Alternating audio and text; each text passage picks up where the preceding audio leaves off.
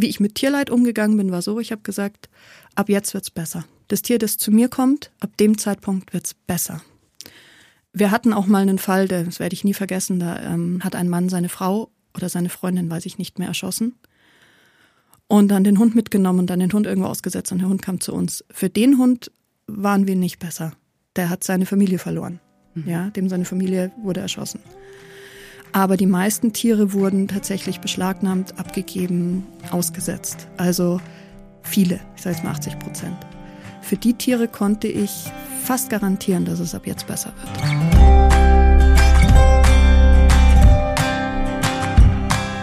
Herzlich willkommen bei meinem Interview-Podcast Wachstumsversuche. Ich treffe mich hier mit Menschen, für die das kleine Glück nicht groß genug ist. Ich heiße Sarah Schill und es ist mir egal, wie prominent oder nicht, wie laut oder leise jemand in der Welt unterwegs ist. Mich berühren Menschen, die es wagen, ihr Leben zu einer wirklichen Reise zu machen, die ihre Komfortzone immer aufs Neue verlassen und für die in ihrer Zeit auf diesem Planeten Stillstand keine Option ist. Ich habe richtig Bock, mit euch in diese Geschichten einzutauchen und uns inspirieren zu lassen, weil jeder Horizont geht immer noch weiter. Das Schlaglicht ist eine neue Serie innerhalb von Wachstumsversuche. Denn es gibt Themen, die mir wichtig sind oder die mich so neugierig machen, dass ich tiefer eintauchen möchte. Tierschutz ist eines davon. Ich selbst hatte und habe aufgrund einer intensiven Tierhaarallergie wenig Bezug zu Tieren, außer Schildkröten, die mag ich. Mein heutiger Gast, Dr. Sandra Gildner, war Leiterin des Münchner Tierheims, Geschäftsführerin des Tierschutzvereins München und arbeitet heute als Fundraiserin und PR-Beauftragte der Auffangstation für Reptilien. Zudem hat sie eine Tierheimberatung ins Leben gerufen, für die sie ihre Expertise zur Verfügung stellt. Kurz, wenn es um Tierwohl geht, gibt es kaum eine kompetentere Gesprächspartnerin. Ihre zum Teil unglaublichen Geschichten haben mich fasziniert und immer wieder auch erschreckt. Was bringt Menschen dazu, Gewalt gegenüber Tieren auszuüben? Wie kommt es, dass Tausende von Haustieren abgegeben, vernachlässigt, ausgesetzt oder einfach weggeworfen werden? Was sagt das über uns Menschen aus? Und welche Maßnahmen müssten auch auf politischer Ebene ergriffen werden, um so etwas zu unterbinden oder zumindest den Tierschutz zu unterstützen? Denn der liegt zum Großteil in den Händen von Ehrenamt, unterbezahltem und überarbeitetem Personal und privater Spendenbereitschaft. Wir sprechen über den Ursprung von Sandras Helferwillen, über Haus, Zoo, Zirkus, Wild- und Nutztiere, über die überraschende Armut ausgerechnet in München, über menschliches Leid und die Folgen für die Tiere, über Pandemie und Krieg und immer wieder über Momente der Hoffnung und Freude. Denn aktiver Tierschutz ist nicht nur Sandra Gildners große Leidenschaft, sondern auch ein Feld, in dem ihr Wirken direkten Einfluss auf das Leben des Gegenübers hat. Als gute Geschichtenerzählerin beschreibt sie ein paar schöne und weniger schöne Situationen, unter anderem die unglaubliche Begebenheit des Pumas im Twingo, die durch die Presse ging. Sie erzählt, was ihr hilft, das Leid im Außen nicht zu ihrem eigenen zu machen. Denn Emotionen sind wichtig, doch für nachhaltigen und wohldurchdachten Tierschutz braucht es in Sandras Augen vor allem eines, einen klaren Blick. Mich hat dieses Schlaglicht sehr bereichert, berührt und zum Nachdenken gebracht. Die Website für Dr. Gildners freiberufliche Tierheimberatung sowie der Reptilienauffangstation findet ihr in den Show Notes. Außerdem ein paar Möglichkeiten, um sich aktiv am Tierschutz zu beteiligen. Jetzt aber erstmal viel Freude und gute Erkenntnisse bei den Wachstumsversuchen von und mit Dr. Sandra Gildner.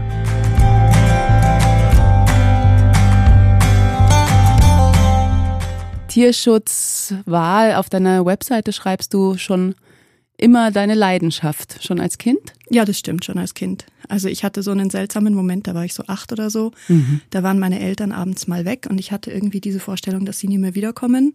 Und dann habe ich mit dem lieben Gott, wie ich ihn damals genannt habe, eine Abmachung getroffen, dass ich helfe, die Tiere dieser Welt zu retten, wenn er meine Eltern gesund nach Hause schickt. Wirklich? Da erinnere ich mich noch total genau daran. Und dann war es das halt irgendwie.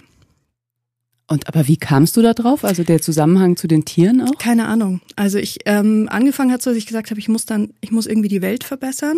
Aber mir war relativ schnell klar, also schon in dem Alter, dass ich eher den Tieren helfen möchte, weil bei den Menschen gibt's schon so viel Hilfe. Die mhm. Tiere waren für mich immer so ein bisschen hinten runtergefallen.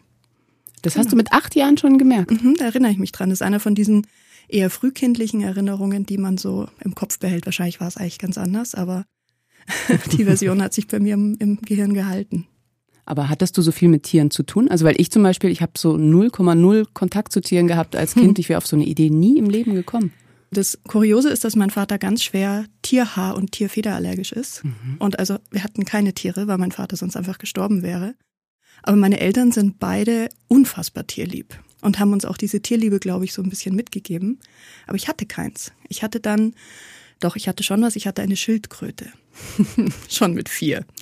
Die Nanny. Aber diese überbordende Tierliebe konnte, glaube ich, nirgends hin kanalisiert werden und dann hat die sich halt gehalten. Und wann hattest du dann das erste Mal Tiere? Wo ich ausgezogen bin weil davor ist ja mit dem Papa nicht gegangen. Das stimmt auch nicht ganz. Also wir hatten ein Gartenhäuschen, das mein Vater extra gebaut hat mit einer Heizung und mit Licht. Da hatten wir dann Hamster. Aber so ein Tier, wo du sagst, das teilst du irgendwie mit deinem Leben und das ist ein Gefährte, wie jetzt viele Leute, Hunde, Katzen, Pferde. Also meine erste Katze hatte ich dann erst in meinem Tiermedizinstudium. Das war, da war ich so Ende 20, 26. Und was war das, das dich an den Tieren dann so gefesselt hat und so festgehalten hat, dass du es wirklich so, also über die Kindheit und Jugend und dann bis wirklich zum Studium, dass es sich so durchgezogen hat? Also ich weiß noch, dass ich irgendwann mal mit fünf oder sechs gesagt habe, ach, ich werde mal Tierärztin. Ja, oder ich werde mal Astronaut oder so, aber dieses Tierarzt hat sich total gehalten. Wurde dann auch, muss ich zugeben, von meinen Eltern fest zementiert. Wirklich in Stein gemeißelt und in Granit gegossen. Und das heißt? Ähm, ich kam da nicht mehr raus aus der Nummer. Also hätte ich mir, hätte ich mit 19 gesagt, ich studiere jetzt doch BWL, dann hätten sie beide angefangen zu weinen. Und ich wollte irgendwas mit Tieren machen. Ich wollte wirklich die Welt verbessern. Mhm. Dass es dann Tiermedizin wurde, war eher so, weil mir ein bisschen die Vision gefehlt hat, was es sonst hätte sein können. Jetzt im Rückblick wäre auch Biologie wunderbar gewesen, weil eigentlich wollte ich ja wie Jane Goodall oder Diane Fossey im Dschungel sitzen und irgendwelche Schutzprojekte leiten und ganz fürchterliche Abenteuer erleben. Das war eigentlich die Vision? Ja. Oder mein, eigen, mein eigenes Tierheim haben oder, oder, oder. Also die Visionen waren viel. Aber die Ursprungsversion war schon da hinausgehen und irgendwas retten und irgendwas mhm. schützen. Und dann hat sich die Vision natürlich gewandelt, weil ich habe eine sehr starke Verbindung zu meinen Eltern. Bin hier in München ziemlich verwurzelt gewesen, auch damals schon. Und die Vorstellung für so ein Schutzprojekt einfach mal sechs, sieben, acht Jahre den Lebensmittelpunkt aufzugeben und woanders hin zu verlegen, das konnte ich dann nicht mehr. Da war ich zu verwurzelt irgendwie. Ist auch schade. Also ich habe mich oft gefragt, was gewesen wäre, wenn ich diese Abenteuer eingegangen wäre. Aber so ist es auch schön, wie es geworden ist. Aber gab es mal, also gab es mal den Versuch oder hast du mal angefangen zu recherchieren oder so? Ja, ja. Also ich hatte auch eine Kommilitonin, die das ganz stark betrieben hat und die war dann in Kambodscha und dann hätte es die Möglichkeit gegeben, eventuell im Zuge ihrer Doktorarbeit auch hinzugehen, mm, zumindest mal für ein paar Monate und sich das anzuschauen. Die, ist dann aber, die hat es dann aber abgebrochen, das Projekt ist zurückgekommen. Das war so ein bisschen Herr der Fliegenartig da dort. Und dann sind immer Projekte so fast entstanden, ja. Also ich hätte fast mal zu den Wildhunden in Afrika gehen können, aber dann kam eine Beziehung dazwischen und irgendwie bin ich nicht so nachhaltig dahinterher gewesen. Also ich habe eine unglaubliche Passion für den Tierschutz entwickelt. Aber es war noch nicht so ganz zielgerichtet. Da war ich auch noch im Studium und im Tiermedizinstudium geht es erstmal um Medizin. Ne? Mhm. Und ähm, je länger ich drin war, habe ich dann aber festgestellt, egal in welcher Klinik ich rotiert bin und egal in welcher Fachrichtung ich gerade geprüft wurde, eigentlich ging es mir immer ums Tierwohl. Also der englische Begriff Animal Welfare ist ja eigentlich viel schöner als Tierschutz. Mhm. Und dann habe ich irgendwann so zum Ende vom Studium gemerkt, sage jetzt mal so beim zweiten Staatsexamen, dass der Tierschutz, den man in Deutschland hat, auch sehr, sehr schön professionell ausgelebt werden könnte. Das bedeutet? Naja, es gibt ja, Tierschutz ist ja wahnsinnig emotional belegt. Ne? Also wenn genau, man an Tierschutz ja. denkt, dann denkt man an, Entschuldigung, ich sage es jetzt ganz offen, hysterische Frauen, die dreibeinige Katzen aus Griechenland retten und dabei furchtbar viele Tränen vergießen.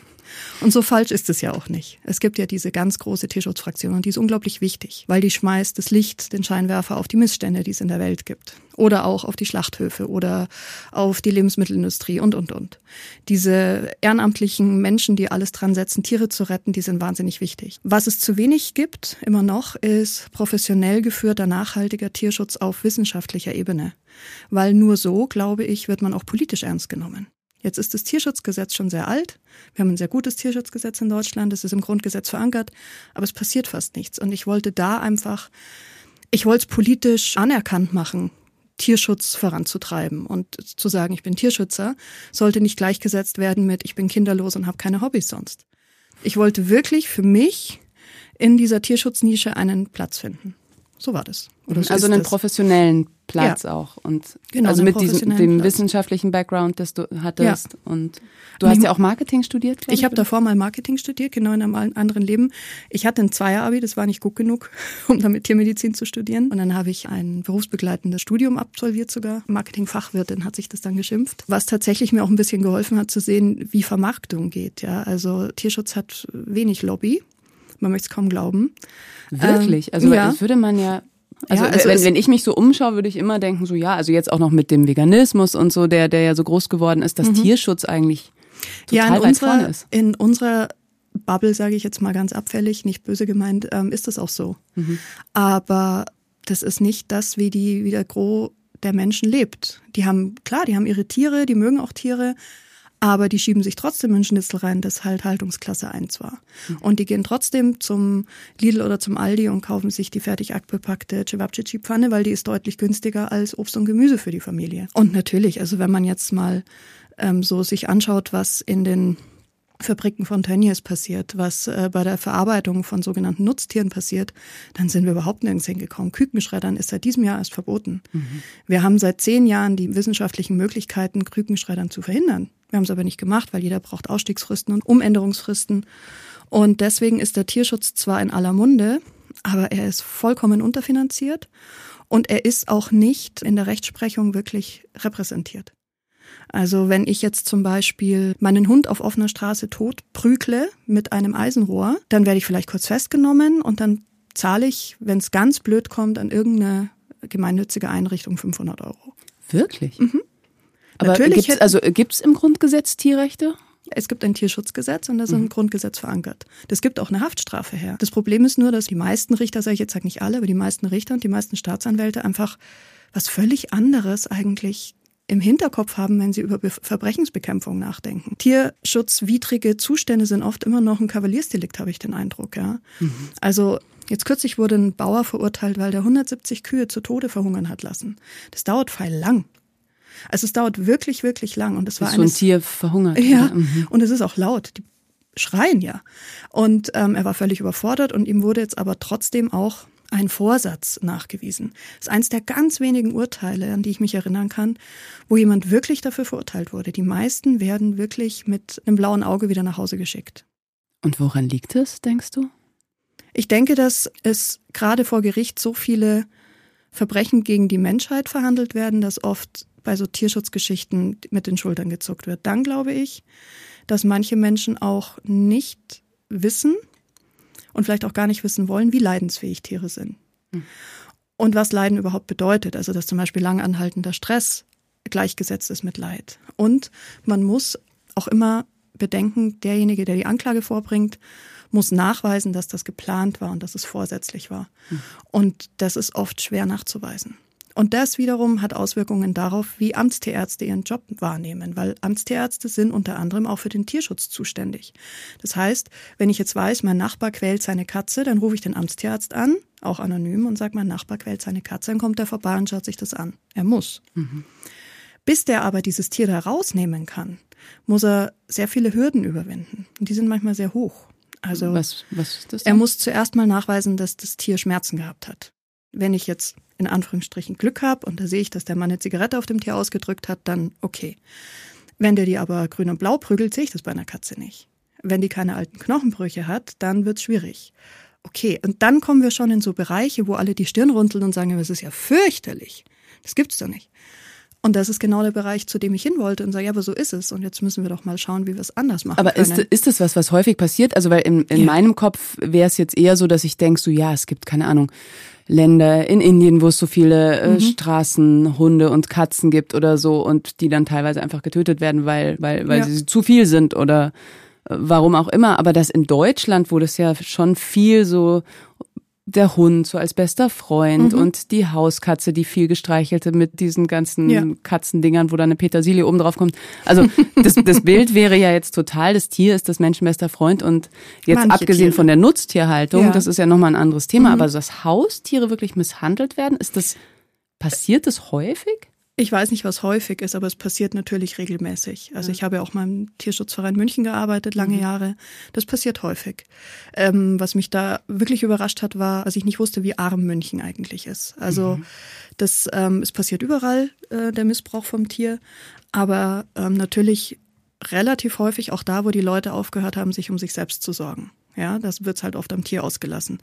Im Gegenzug dazu, ganz viele Menschen, die bitter arm sind, haben nur noch ihr Tier und kümmern sich da besser drum, als jeder andere Mensch das könnte. Also es ist wirklich ein soziale Schichtenübergreifendes Problem, Tierquälerei ist aber nicht immer unbedingt, ich heb die Hand oder den Stock und hau das Tier. Das ist auch viel mit ähm, nicht, erkennt, nicht erkannte Bedürfnisse des Tieres. Also zum Beispiel, wie oft haben wir in der Kindheit Kaninchen gehabt oder Meerschweinchen und Kaninchen zusammen? Das ist ein Horror. Also, also ein Kaninchen als Haustier für Kinder ist einfach ein Horror. Das ist eine der am schwersten zu haltende Tierart überhaupt, dass die artgerecht gehalten wird, wohlgemerkt, ja. Weil die bräuchten einfach viel mehr Auslauf oder die, was? Ja, also das, also wenn ich dir jetzt sag, du, ähm, super, du hast eine kleine Babykatze, ist geil, schau mal, ich habe dir da einen Käfig vorbereitet, 1,20 auf 60, da lebt die jetzt drin, bis sie stirbt in acht Jahren. Dann sagst du, sag mal, nein. Warum, was ist denn beim Hase anders? Ah ja, der kann schneller laufen. Mhm. Also es ist vollkommen wahnsinnig, wie wir uns auch in der Heimtierhaltung vorstellen, wie Tiere sind. Und ich sage absichtlich wir, weil ich habe bis vor ein paar Jahren auch noch gedacht, Katzen sind super Einzelgänger. Das ist wissenschaftlich alles inzwischen widerlegt und es gibt wahnsinnig viele Daten und es gibt wahnsinnig einen Wust von Studien, der belegt, dass Hamster so gehalten werden sollen und Kaninchen nicht in einen Käfig dürfen eigentlich und dass die so und so viel Auslauf brauchen. Und die Tierärztliche Vereinigung für Tierschutz ähm, gibt Leitlinien raus, die vor Gericht verwendet werden können. Aber die, die Gesellschaft selber ändert sich extrem langsam. Mhm. Und da ist einfach viel zu tun. Und deswegen bewege ich mich auch professionell sehr gerne in dem Bereich. Aber ist es dann nicht wieder so am Ende, dass es eigentlich doch die Emotionalität braucht in erster Linie, damit die Leute erstmal emotional checken, was mit den Tieren passiert? Weil es klingt ja einfach so, als würden Tiere so verdinglicht, dass eine Gewalt viel weniger zählt jetzt als bei einem Menschen. Vor dem Gesetzgeber ist es auch so. Da mhm. werden Tiere verdinglicht, bin ich der festen Überzeugung. Bei den meisten Menschen, die ihre Tiere falsch halten, ist es einfach eine gewisse Art von unabsichtlicher Ignoranz. Mhm. Also so ein bisschen, das haben wir doch immer schon so gemacht. Jetzt erzähl mir du doch doch nichts. Meine Katze hat immer Milch gesoffen. Ist ganz schlecht. Katzenlaktose intolerant. Ganz furchtbar Bauchweh. Aber ähm, es hält sich. Und ähm, natürlich wird's besser, um Gottes Willen. Es ist ganz viel passiert. Es gibt so viele Tierschutzorganisationen, NGOs, auch große Verbünde von Tierschutzorganisationen, die wirklich viel arbeiten dran, gerade an der Aufklärung. Das ist auch eine der wichtigsten Dinge. Es gibt zum Beispiel eine Ausbildung zum Tierschutzlehrer. Also, mhm. dass dann wirklich mit pädagogisch erarbeiteten Konzepten in Grundschulklassen gegangen wird schon, um den Kindern zu erklären, ähm, was ist denn ein Tier? Das ist leidensfähig, das kann Angst empfinden, das kann Stress empfinden. Wir glauben auch, es kann Liebe empfinden und Zuneigung, dass uns klarer wird, dass sie uns sehr viel näher stehen, als wir uns das vielleicht so vorstellen. Und für die meisten Kinder ist das, macht das vollkommen Sinn.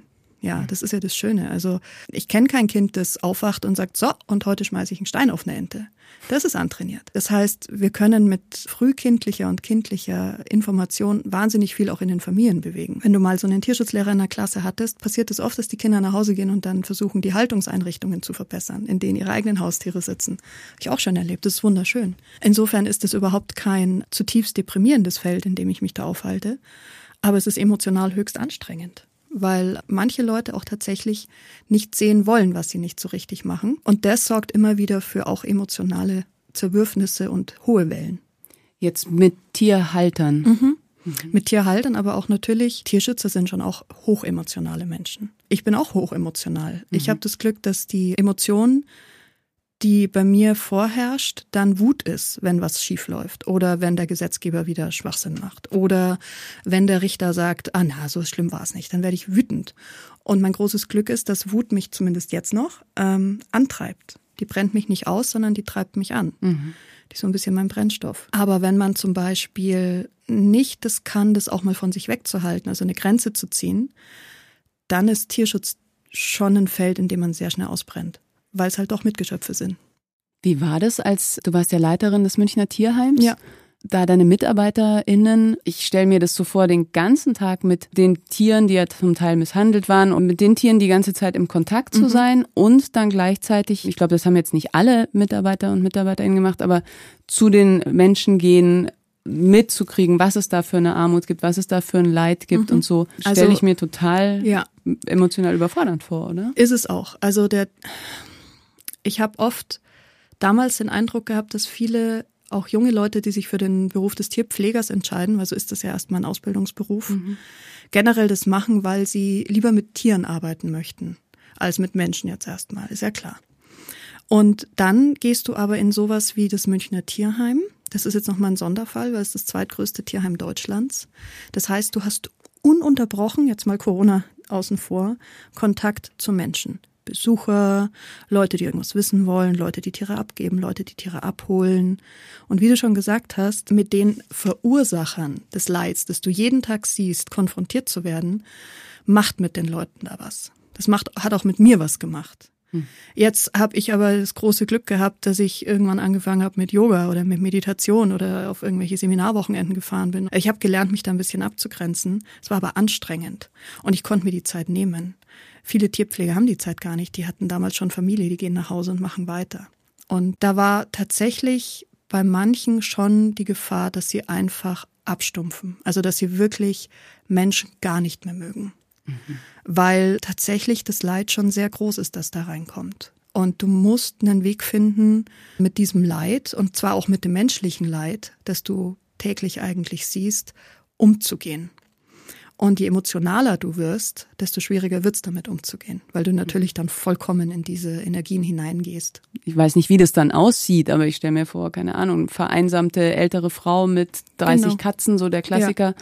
Das ist ja, glaube ich, schon auch schwer, sich da abzugrenzen, oder? Ich hatte eine, eine Formel, ähm, die hat meistens leider gestimmt. Also wie ich mit Tierleid umgegangen bin, war so, ich habe gesagt, ab jetzt wird's besser. Das Tier, das zu mir kommt, ab dem Zeitpunkt wird's besser. Wir hatten auch mal einen Fall, das werde ich nie vergessen, da ähm, hat ein Mann seine Frau oder seine Freundin, weiß ich nicht mehr, erschossen. Und dann den Hund mitgenommen und dann den Hund irgendwo ausgesetzt und der Hund kam zu uns. Für den Hund waren wir nicht besser. Der hat seine Familie verloren. Mhm. Ja, dem seine Familie wurde erschossen. Aber die meisten Tiere wurden tatsächlich beschlagnahmt, abgegeben, ausgesetzt. Also viele, ich sage jetzt mal 80 Prozent. Für die Tiere konnte ich fast garantieren, dass es ab jetzt besser wird. Mhm. Menschliche Leid dahinter ist mir schon schwerer gefallen. Deswegen hatte ich dann auch irgendwann eine Psychologin und eine Coachin, mit der ich versucht habe, eben da mh, mm, Übungen durchzuführen, dass es halt nicht zu meinem Leid wird. Also das Leid durchaus sehen, und versuchen zu helfen. Aber auch realisieren, dass es genau dafür wieder Sozialarbeiter gibt oder die Stadt München einspringen muss oder der sozialpsychiatrische Dienst oder wer auch immer. Das haben wir auch gemacht. Also die Mitarbeiterinnen und Mitarbeiter vom Tierheim haben zum Teil wirklich Übermenschliches geleistet, wenn uns ein Fall nahegegangen ist. Genauso aber auch, wenn jemand kam, der ein Tierquäler war, jetzt mal in Anführungsstrichen. Also wirklich, wo du wusstest von Anfang an, aha, Okay, ich weiß ganz genau, warum der Hund so ausschaut. Und der Hund davor sah auch schon so aus. Und der Hund davor sah auch schon so aus. Aber warum kommen die dann zu euch oder kamen die ähm, Weil die Hunde oft beschlagnahmt wurden oder die Tiere oft beschlagnahmt wurden. Also das heißt, es ruft jemand an und mhm. sagt. Mhm. Und es gibt eine Datenbank, wo dann drin steht, wie oft war denn der schon da man tauscht sich auch mit anderen Tierheimen aus. Es gibt eine Blacklist. Die muss natürlich geführt werden, aber je größer die, die, die Organisation, desto eher hast du auch die Mittel, um sowas durch äh, gelernte Fachkräfte im Büro machen zu lassen. Und da kamen einfach unfassbare Stories raus. Also wirklich Menschen, die seit 18 Jahren immer wieder Anzeigen wegen Verstößen gegen das Tierschutzgesetz bekommen haben und nie verurteilt wurden, weil halt kein Mensch sich irgendwie dafür zuständig gefühlt hat zu sagen, so und jetzt reicht's aber mal. Aber wer wäre zuständig? Ähm, in erster Linie natürlich ist das Veterinäramt zuständig, das für eine Anzeige die entsprechende Grundlagenforschung betreiben muss. Also die müssen halt sagen, okay, der Hund sieht so und so aus, dann müssen sie zu, zu den Tierärzten gehen. Die Tierärzte sagen, ja, das ist äh, so und so und so ist das Krankheitsbild. Dann kann der Amtstierarzt sagen, das ist darauf zurückzuführen, dass der Hund über mehrere Monate Leiden, Schäden, Stress ausgesetzt war, ja, oder Schmerzen. Und dann geht es an die Staatsanwaltschaft. Und die Staatsanwaltschaft muss ein Verfahren anstreben eine Verhandlung. Und dann muss es vor Gericht. Dann wird er angezeigt wegen Verstoß gegen das Tierschutzgesetz oder sie. Und dann kommt es zu einer Verhandlung, dann werden Zeugen geladen und dann ähm, wird ein Urteil gesprochen. Mhm. Aber ganz oft ist das halt schon beim Amtstierarzt gescheitert, weil entweder jemand sagt, komm, dafür haben wir jetzt keine Zeit, so schlimm war es nicht. Oder jemand sagt, ach komm, ja, aber du weißt doch, der Mann ist doch Alkoholiker, das kannst du jetzt nicht machen, der hat doch nur noch den Hund jetzt geben wir ihm halt noch eine Chance. Oder der Staatsanwalt sagt, das ist nicht relevant für die Gesellschaft. Das wird aus äh, Geringfügigkeit eingestellt, glaube ich, heißt es dann. Mhm. Es gab auch einige Verhandlungen, wo ich auch wirklich selber dabei war. Das ist jetzt aber nicht der Regelfall. Also man kann schon relativ viel, wenn man es geschickt anstellt, am Gesetzgeber und an der Exekutive dann vorbei machen. Leider, nach wie vor. Ja, und das Krasse sind, das sind ja nur die Fälle, die tatsächlich mhm. angezeigt werden. Da muss ja die Dunkelziffer wahrscheinlich riesig sein, oder? Ja, also bei Hund, Katze ist es so, da sind die Leute sehr aufmerksam. Auch bei Kaninchen oder irgendwas Nettes. Aber zum Beispiel Reptilienhaltung. Auch ein Steckenpferd von mir. Ähm, die findet ja eigentlich ausschließlich in geschlossenen Räumen statt. In Terrarien, in Aquaterrarien, vielleicht noch in Gehegen im Garten. Was da läuft, sieht überhaupt niemand.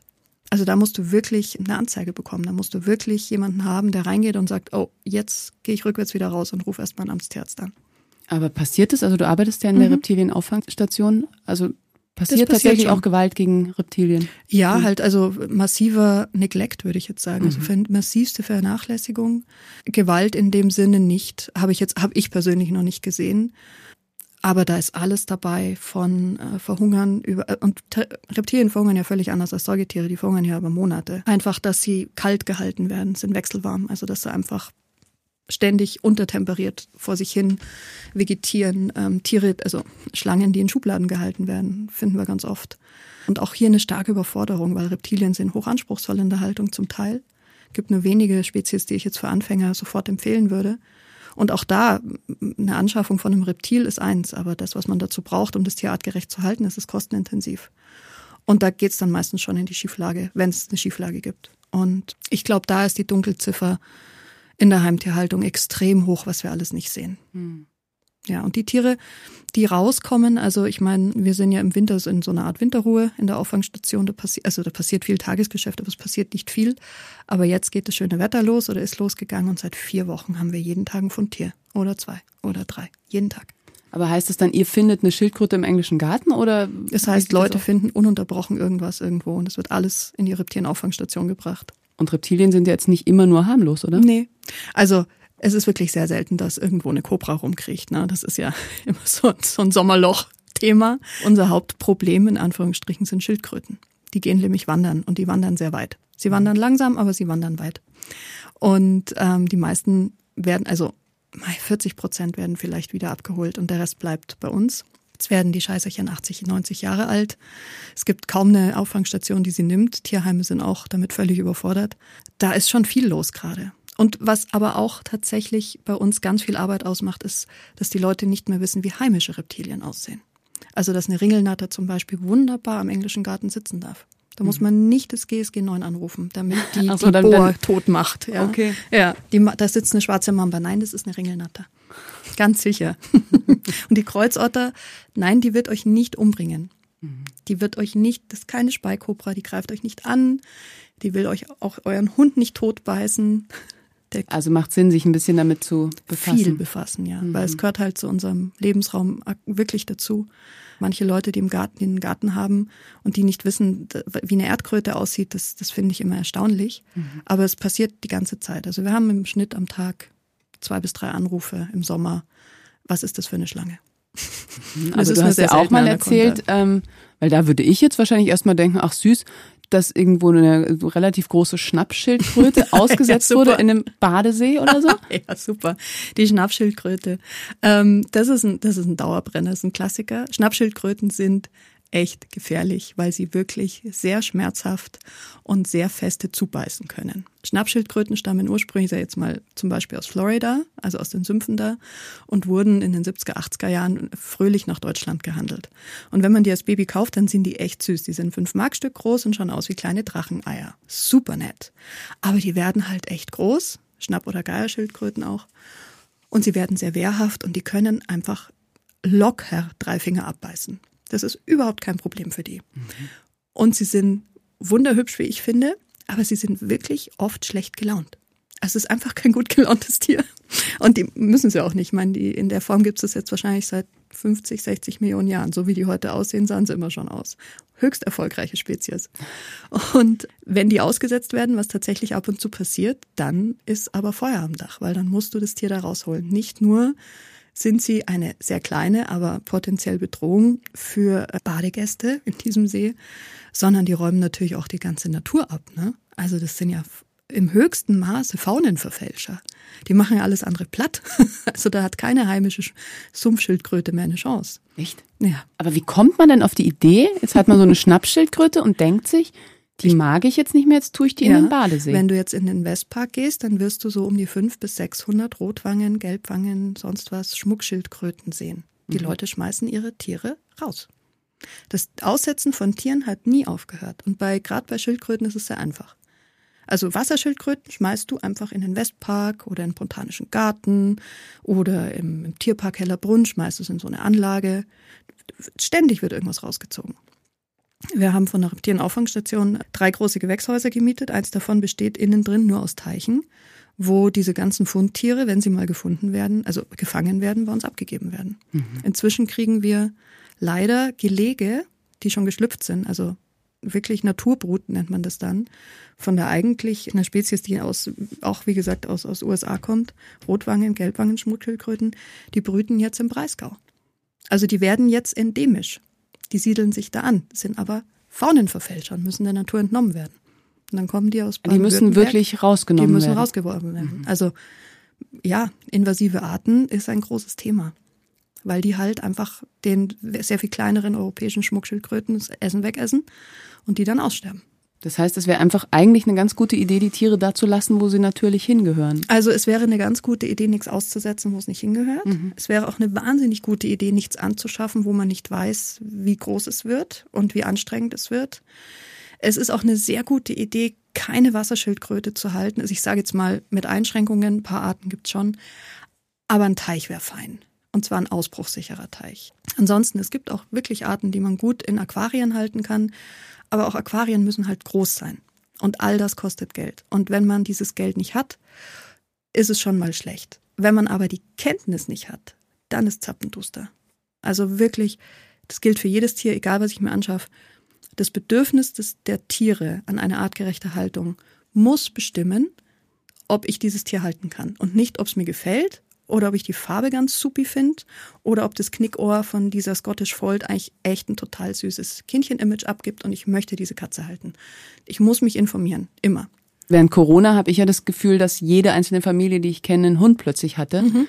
Sind dann, als, als es jetzt wieder weniger wurde, sind auch wahnsinnig viele Hunde abgegeben worden, weißt du das? Nicht in dem Maße, wie es erwartet worden war. Wir haben bei den Reptilien festgestellt, dass wahnsinnig viele Leute endlich die Zeit hatten und die Muße, sich wirklich einzulesen viel zu Hause waren, gesagt haben, was kann ich jetzt rearrangieren, was kann ich wie machen und das gemacht haben und die Tiere dann auch behalten. Also die, viele Leute hatten mehr Zeit, sich damit zu beschäftigen und haben es dann auch gemacht.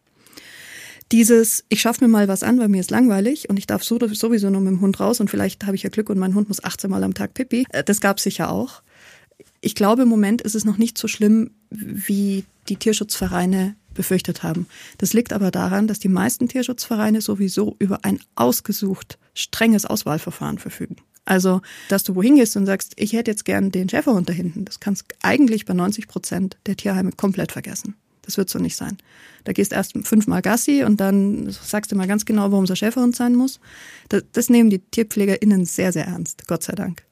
Es hat ja auch keiner Bock, dass quasi, dass die Tiere immer hin und her genau. gegeben werden, oder? Das ist, das ist ihre Passion. Ein gutes mhm. Zuhause finden.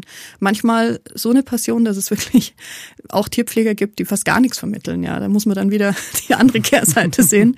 Ein Problem war da, ähm, viele Tierheime waren förmlich leer. Also es gab keinen einfach zu vermittelnden Hund mehr. Es gab nur noch Problemhunde, die dann nicht vermittelt werden, weil sie ja Problemhunde sind. Ich spreche jetzt plakativ, ne? Und dann kamen die Auslandsvereine ins Spiel. Da wurde unfassbar viel aus dem Ausland importiert. Wahnsinn. Wir haben auch, wir haben auch gemerkt, dass die, dass die Zahlen der Welpentransporte und so wieder ganz schön in die Höhe geschossen sind. Der illegalen Welpentransporte auch. Genau. Da gibt's tatsächlich auch viel so illegale Transporte und auch so illegale Transportwege? Fürchterlich. Fürchterlich. Also es gibt wirklich, mein Chef nennt es immer die Achse des Bösen. Das ist so ein bisschen von Ostblock Richtung Benelux-Staaten. Das hat jetzt viel mit Recht zu tun, ist ein bisschen trocken, aber es gibt zum Beispiel in Belgien Positivlisten für Tiere. Das heißt, die Tierarten, die auf der Liste stehen, darfst du halten, alle anderen sind per se illegal. Das Problem ist, wenn du sagst, du, Kanarienvogel super, Papagei scheiße, wollen alle einen Papagei. Das ist jetzt erstmal die menschliche Natur. Dann hast du einen Papagei, dann ist er illegal, dann wird er beschlagnahmt.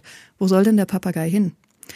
Und so entstehen einerseits die Routen und andererseits diese wahnsinnig vollen Auffangstationen, weil halt durch Positivlisten, zumindest aus unserer Sicht, nicht geholfen ist, weil wir keine Auffangbecken für diese ganzen dann illegalen Tiere Also weil haben. dann über so eine Route mhm. der Papagei nach Belgien genau. kommt und dann da genau. in der genau. Auffangstation landet. Genau. Und dann kommt der nächste Papagei über die Route nach Belgien oder über eine andere Route. Aber gerade bei Welpenhandel, aber auch viel bei exotischen Säugern. Wir hatten jetzt kürzlich einen Puma bei uns in der Auffangstation. Ja, erzähl mal, das war ja ein relativ großes Thema. Das ne? war ein sehr großes Thema, einfach weil, ähm, also wir sind die Auffangstation für Reptilien. Warum kommt der Puma zu uns? Weil wir Gott sei Dank sehr gut ausgebildete Zootierpfleger bei uns haben und eine Sondererlaubnis, solche Tiere kurzfristig aufzunehmen, wenn es nötig ist. Was war passiert?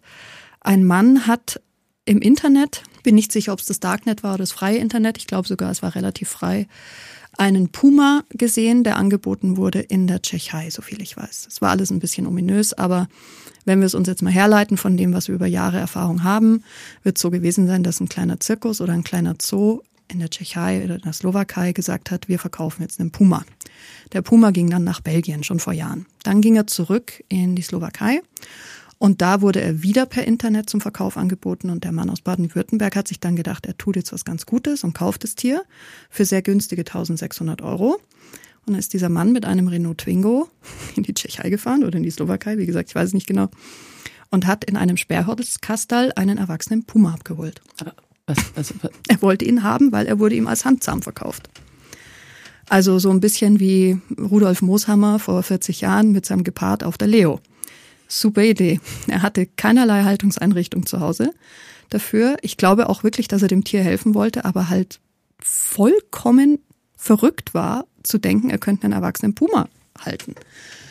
Und dann wurde dieses sehr seltsame Gefährt, weil dieser Renault Twingo war wirklich voll mit dieser Sperrholzkiste, von ähm, Streifenpolizisten angehalten in der Oberpfalz. Und wusste der Mann, dass er da was Hochillegales macht? Mm, es war ja gar nicht so illegal. Also du kannst alles kaufen, was du willst. Und hätte der jetzt zu Hause irgendwie 40 Quadratmeter Gehege gehabt, dann hätte den Puma auch mitnehmen können. Mhm. Das Einzige, was natürlich gar nicht ging, der, der Puma wurde über Landesgrenzen geschafft, er hatte keine regulären Impfungen und so weiter. Also das alles hat dann Gott sei Dank dazu geführt, dass die Beamten sofort das Tier beschlagnahmt haben. Und natürlich hatte er keine Erlaubnis, dieses Tier so zu transportieren. Weil wenn in den Twingo hinten einer reinrauscht, dann läuft ein Puma frei rum. Also wirklich frei rum. Das war ein sehr dünnes Sperrholzblattal. Und dann wurde der Puma betäubt und in eine ordentliche Transportkiste gebracht und zu uns in die Station gefahren. Und wir haben halt schnell drei Affen umgesetzt, weil Affen haben wir natürlich auch. Wir werden ja auch wahnsinnig gerne als Haustier gehalten. Und dann hatte der also zwei aneinander anstoßende Räume mit einem dazwischen ähm, gelegenen Schieber, ne, also wo man die Tür auf und zuschiebern kann. Und da war er jetzt acht Wochen. Und nächste Woche geht er hoffentlich in einen Tierpark in der Steiermark. Ja, aber ist das nicht auch, also einfach Crazy. auch irre teuer? Klar, ähm, fürchterlich teuer. Und wer kommt dafür auf in so einem Fall? Im klassischen Fall ist es so, dass die Gemeinde, auf deren Grund und Boden die Beschlagnahme stattfindet, dafür aufkommen muss. Das führt dazu, dass manche Gemeinden, die kein Funding haben, nichts mehr beschlagnahmen. Das heißt, das Tierschutzgesetz wird ad absurdum geführt. Du kannst nicht beschlagnahmen, weil du hast kein Geld. Also wird der, das Tier weiter missbraucht, sage ich jetzt mal. In dem Fall war die Behörde echt etwas zögerlich am Anfang. Dann war relativ viel medialer Hummel und Druck und Druck und Druck. Und dann hat irgendwann, äh, glaube ich, sogar das Bayerische Staatsministerium gesagt, Entschuldigung mal, also jetzt zollt's mal.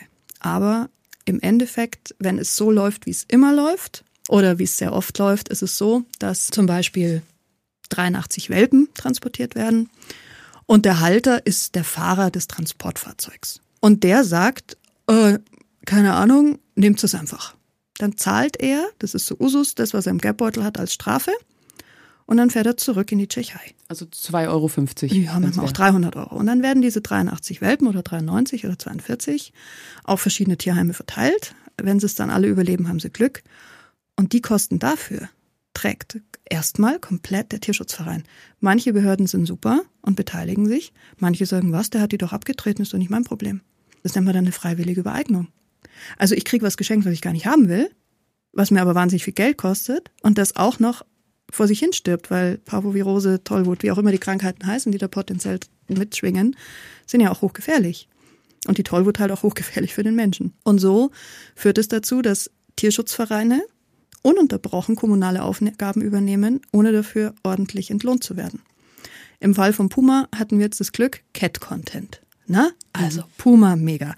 Zwei Tage bevor der Puma entdeckt wurde, wurde auf der gleichen Strecke, also auch Ost nach West übrigens, fünf Kobras in einer Kiste entdeckt. Auf einer Rückbank, in einem Auto. Ähnlich unangenehm wie ein Puma, möchte ich sagen, für den Menschen. Es hat keine Menschenseele interessiert, die fünf Cobras. Die sind auch bei uns gelandet. Mhm. Die müssen wir auch aufheben. Die sind auch hochgefähr wirklich hochgefährlich. Das interessiert keinen Menschen. also wenn es Fell hat, dann... Wenn es eine Katze ist, ist Wahnsinn. Katze ist Wahnsinn. Katze ist einfach, ich habe sowas noch nie erlebt. Also wirklich Presseanfragen von vorne bis hinten. Leute haben uns angerufen, wo sie was hinspenden dürfen. Also das war wirklich erstaunlich. Mhm. Also ich habe ja den Vergleich zum Tierheim München. Die Leute sind wirklich spendenfreudig, wenn es um ein Tier geht, mit dem sie einen Bezug herstellen können. Und viele Leute können halt überhaupt keinen Bezug herstellen zu Schlange oder Krokodil. Müssen sie auch gar nicht. Worum ich immer werbe oder worum ich immer Verständnis bitte ist, ich kriege oft zu hören, warum braucht's denn das? Warum braucht denn der Cobra? Sag ich das? Ich habe keine Ahnung warum. Aber Tatsache ist, sie sitzt jetzt hier und muss runter von der Straße. Und deswegen mache ich den Job. Nicht, weil ich den Halter super finde oder den Halter von der dänischen Dogge in einer Einzimmerwohnung super finde. Ich mache den Job, weil das Tier untergebracht werden muss. Und deswegen führt es immer wieder dazu, dass Tierschutzvereine in so eine enorme finanzielle Schieflage geraten, weil auch ganz oft gedacht wird, wir machen das ja alle, weil wir Tiere so lieb haben. Das stimmt, aber trotzdem muss ich eine Münchner Miete zahlen. Aber was würdest du, also jemanden, wenn der jetzt ein Tier hat und wirklich nicht zurechtkommt oder mhm. überfordert ist mhm. oder so, was wäre denn das, was du jemandem raten würdest in so einem mhm. Fall? Sich wirklich Hilfe holen, also fragen, wenn ihr mir helfen, kann beim ich das, Tierschutzverein beim oder? Tierschutzverein, beim Tierarzt des Vertrauens, bei anderen Leuten, die vielleicht das gleiche Tier haben, die gleiche Tierart haben, um Hilfe bitten und sagen, hey, ich bin überfordert. Zum Beispiel, ich habe mir einen Hund angeschafft im Homeoffice, ich kann aber jetzt nicht mehr Gassi gehen, was mache ich? Gibt es einen Dogwalker für günstig Geld? Ähm, kann der Hund tagsüber zu meinen Eltern? Was ich schrecklich fände, wäre ein Hund zwei, ja, zwölf, dreizehn Stunden allein zu Hause sitzen zu lassen. Der Hund ist ein Rudeltier. Der mhm. möchte nicht allein zu Hause sitzen. Wenn man sieht, okay, ich habe überhaupt kein Geld mehr. Es gibt auch beim Tierschutzverein durchaus die Möglichkeit, Hilfe zu bekommen. Also Futter, kostenfreie tiermedizinische Versorgung, all das. Das gibt's. Jetzt zumindest in München. Wie es in anderen Städten ist, weiß ich nicht, aber da würde ich mich erkundigen. Mhm.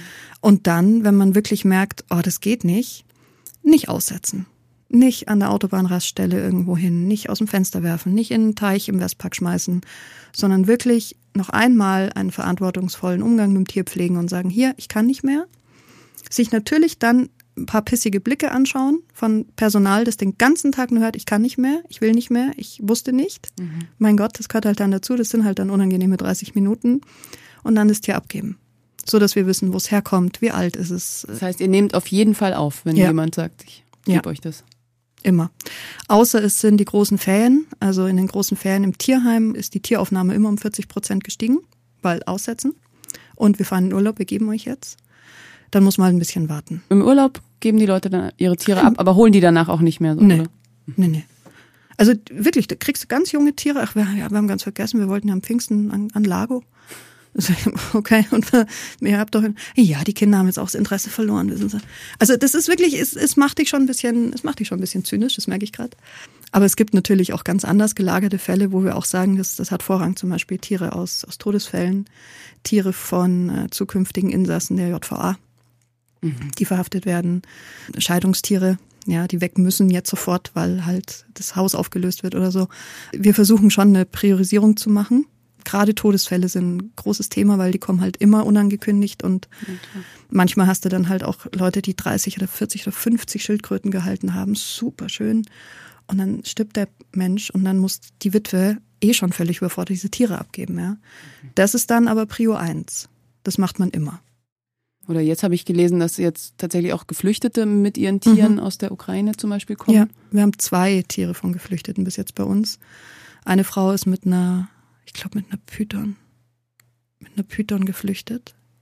War es eine Python? Ja, egal. Also eine, eine Riesenschlange, wie man so schön sagt, eine Würgeschlange. Die, die hatte sie so in ihrem Die hatte sie äh, in, die hatte sie tatsächlich im Mantel drin, ja. Mhm. Also die hat die, ich glaube, eine Woche mitgeschleppt. Das Tier hat immerhin drei Kilo.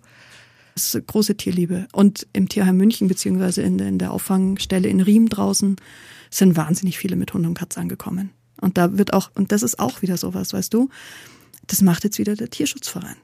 Der schickt da Leute hin, der sammelt Spenden, der ähm, kacht die Spenden von A nach B. Der sorgt dafür, dass die Leute vor Ort versorgt werden. Der fährt mit jemandem hin, der äh, Ukraine spricht.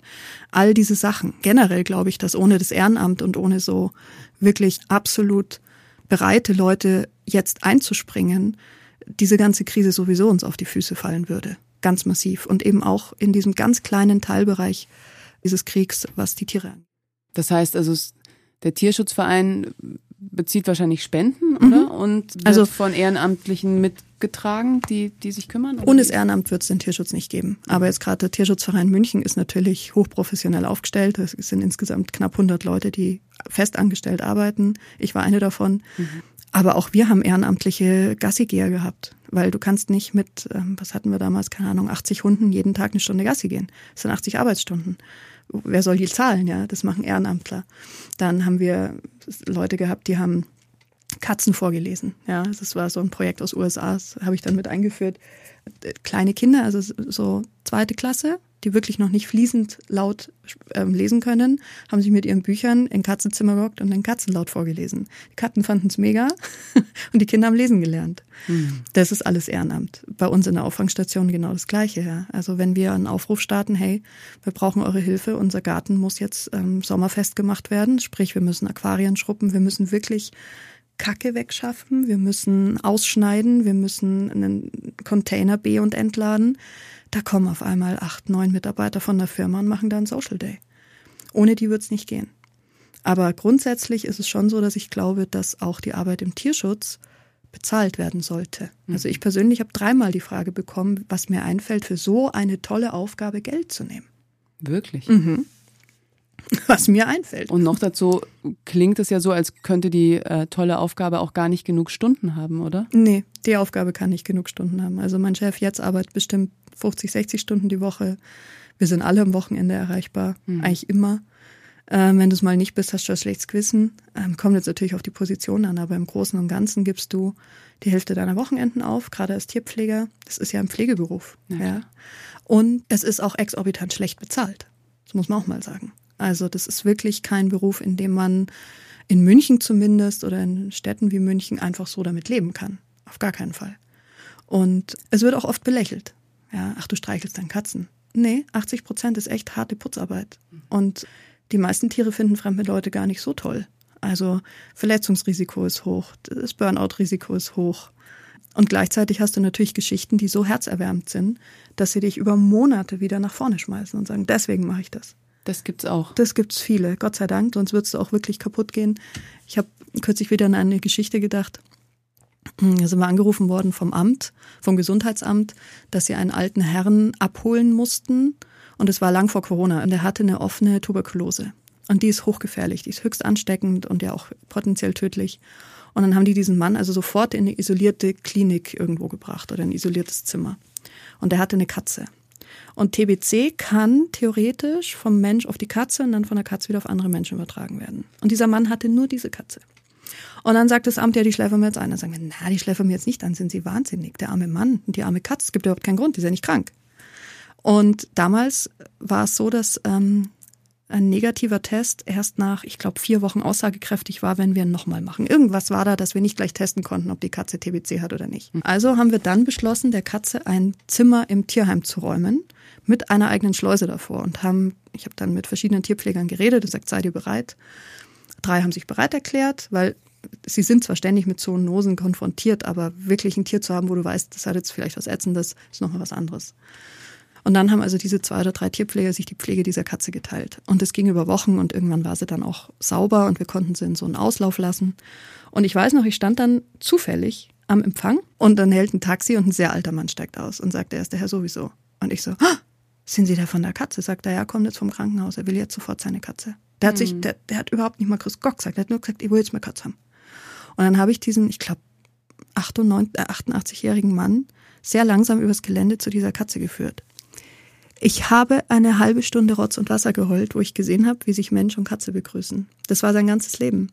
Hätten wir die Katze eingeschläfert, hätte das Amt das wirklich durchgesetzt, der Mann wäre gestorben. Das war sein Lebensinhalt.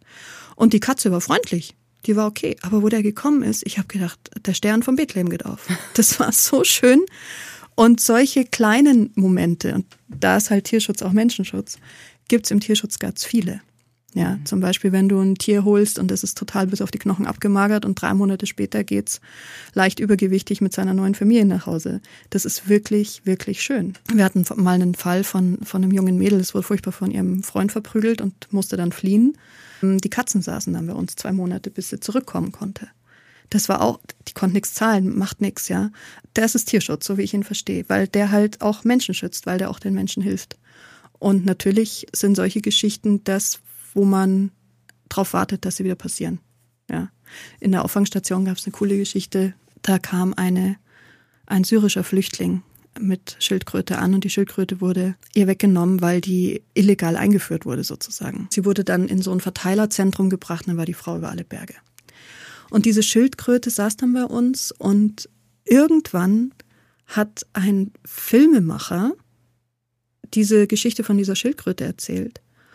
Und dann hat sich diese Frau gemeldet, die inzwischen schon in Hamburg lebt und hat gesagt, das ist meine. Und dann hat sich herausgestellt, dass diese Frau konnte keine Kinder kriegen und hat von ihrem Mann einmal zum Valentinstag diese Schildkröte geschenkt gekriegt. Also es war wirklich ein Liebesgeschenk. Und in einem Bombenangriff ist ihr Mann gestorben. Die Schildkröte aber nicht. Und sie ist dann geflohen mit dieser Schildkröte und hat sie ein Jahr später bei uns in der Auffangstation dann wiedergefunden. Und off the record leben die jetzt, glaube ich, sehr glücklich irgendwo. und das sind schöne Geschichten. So tragisch die Ausgangslage ist, aber es ist schön. Also hast du das Gefühl, wenn du jetzt nochmal zu der Achtjährigen zurückgehst, dass du tatsächlich die Welt ein bisschen besser machst mit ja, dem, was du machst? Auf jeden Fall. Mhm. Also das klingt total arrogant, weil viele sagen, was machst du besser? Ich mache individuelle Leben ein bisschen besser. Und ich habe immer gesagt, wenn es mir gelingt, auch nur ein Tier zu retten, dann ist gut. Und das ist mir schon gelungen, auf jeden Fall. Und ähm, ist auch schon ganz vielen anderen Leuten ganz viel gelungen. Und deswegen machen wir da weiter. Weil das ist wirklich mich persönlich das, was mich in meinem Berufsleben antreibt, was mich generell im Leben antreibt. Und wenn du dir was wünschen könntest jetzt von der Politik, was wäre das? Also in Utopia, wo wir jetzt nicht zwischen Pandemien und Ukraine-Kriegen und anderen Kriegen hin und her springen und die Aufmerksamkeit immer woanders liegt, würde ich mir wünschen, dass wir staatlich geförderte Auffangstationen und Tierheime haben, dass die Leute nicht ständig ums Überleben kämpfen müssen, dass nicht von Spendenbereitschaft von einem echt verängstigten Volk der Deutschen abhängt, ob ich morgen noch Tierschutz machen kann. Ich würde mir wünschen, dass der Tierschutz als Staatsziel, was er eigentlich ist, auch so umgesetzt wird. Und ich würde mir wünschen, dass Amtstierärzte, Richter und Staatsanwälte, die sich dafür interessieren, wirklich prominent und präsent in diesen Fällen auftreten. Und ich würde mir wünschen, dass wir Tierschützer professioneller uns gerieren. Dass wir uns nicht mehr so angreifbar machen, indem wir sagen, nein, wir haben einen ganz wichtigen Stellenwert in dieser Gesellschaft. Wir machen einen Dienst an, der, an dem sozialen Gefüge, in dem wir leben. Und wir sind wichtig und unsere Arbeit ist wichtig und Tiere als Mitgeschöpf sind wichtig. Mhm. Und da würde ich mir einfach Anerkennung dafür wünschen. Auch gerade auf politischer Ebene. Und Geld, um diese Anerkennung ja. umzusetzen. Ja. Was kann jeder Einzelne tun? Ich glaube, jeder Einzelne kann tun, dass er sich wirklich hinterfragt, wenn er ein Tier möchte, kann ich das, möchte ich das, möchte ich das auch die nächsten acht bis 80 Jahre. Ich glaube, jeder sollte auch über seinen Konsum nachdenken. Ich bin ja kein Vegetarier, aber ich konsumiere Fleisch sehr bewusst. Ich sage nicht, jeder muss Vegetarier werden, aber ob es wirklich das 2,99 Schnitzel aus der Tiefkühltruhe sein muss, kann, glaube ich, jeder sich ab und zu mal fragen. Und ich glaube, dass es gibt so viele Bereiche, die wir überhaupt nicht berührt haben jetzt, ja, Zirkus, Zoo und so. Bevor man irgendetwas macht, weil schon der Vater das so gemacht hat oder weil das eine Familientradition war. Und das ist doch total lustig, sich ein bisschen informieren. Du meinst sowas wie den Zirkus übernehmen, oder? Ja, also gerade Zirkus ist für mich ganz schwierig. Ich weiß, dass ich mich da total damit in die Nesseln setze, aber für mich ist eine Haltung vom Elefanten oder vom Löwen im Zirkus nie artgerecht. Ganz egal, was der Cortisolspiegel sagt, das ist kein Leben für ein Tier, nicht artgerecht. Und ob man das ähm, unterstützt, indem man da hingeht, oder ob man in den Zirkus geht, wo halt Lamas und Kamele und Pferde sind, die ganz anders gehalten werden können, das überlasse ich jedem selber, aber ich würde mir da ein bisschen eine aufmerksame Art und Weise des Umgangs damit wünschen. Und natürlich, schaut auf eure Kinder. Weil Kinder haben ein unfassbar feines Gespür dafür, was geht und was nicht. Das merkt man ganz oft. Also wenn ein Kind so mit zwei, drei vor einem Exhibit in einem Zoo steht und schief schaut, dann stimmt was nicht. Und mit der Tierhaltung. Und dass Kinder alles haben wollen, ist klar. Aber welches Tier bringt dem Kind wirklich Verantwortung bei? Und welches Tier schaffe ich an, damit ich mal Ruhe habe beim nächsten Weihnachten? Also du würdest nicht sagen, grundsätzlich keine Haustiere nee. oder? Das ist eine Haltung, die zum Beispiel Peter oder so vertritt. So weit gehe ich nicht. Das mhm. ist mir zu, äh, zu extrem, die Haltung, für mich persönlich. Ich würde sagen, Tiere sind unfassbar gute Vermittler von Verantwortung, von Empathie, von Liebe zum Mitgeschöpf, vom Verstehen, was ist der Unterschied zwischen dem und dem. Ich zum Beispiel bin ein totaler Katzenmensch. Meine Tochter liebt Hunde. Es wird fürchterlich. wir werden uns zerstreiten, ja, was wir dann in Zukunft haben. Aber wenn ich ihr mal einen Hund anschaffen sollte, dann weiß ich, dass es sie unglaublich bereichern wird in ihrem Leben, ja, weil wir wirklich auch natürlich emotionale Verbindungen dazu eingehen sollen. Meine Tochter ist übrigens Vegetarierin und ich habe da nichts dafür getan. Ja. Die hat mhm. irgendwann gesagt, ich esse doch, ich esse doch kein Huhn. Bist du wahnsinnig, habe ich, glaube ich, mir dazu vorgestellt. Aber auf die Kinder hören ist wirklich wichtig. Und mal auch wieder mit Kinderaugen draufschauen. Und das, also das entdecken wollen weiterhin, was Tiere allgemein uns eigentlich so alles zeigen, beibringen, mitteilen können, finde ich wahnsinnig spannend. Was hast du selber von Tieren gelernt? ähm, ich habe gelernt, dass man Schildkröten fast so sehr lieben kann wie einen Hund, weil Schildkröten waren mein Tier der Kindheit und ich liebe diese Dinger einfach, die sind mega. Mm, und ich habe Katzen oder jetzt noch eine Katze. Das ist total abgedroschen, aber es ist wirklich so. Meine Katzen lieben mich bedingungslos. Für die bin ich toll. Jetzt sind Katzen natürlich schwierig, also wenn ich jetzt eine Katze verprügeln würde, dann wird die auch gehen. Mit einem hoch eingestreckten Mittelfinger. Hunde sind schon wieder anders. Aber dieses, es ist mir völlig egal, wer du bist, du bist super, das hat, äh, hat mir vor allem mein Kater wirklich mitgegeben. Und es ist schon irgendwie auch schön, in so einer familienartigen Verbund zu leben. Also die gehören einfach für mich zur Familie. Und ich möchte mich kümmern, ich möchte, dass ihnen gut geht. Das hat mir viel auch über Verantwortung beigebracht, glaube ich. Mhm. Dankeschön. Gern geschehen, ich danke dir.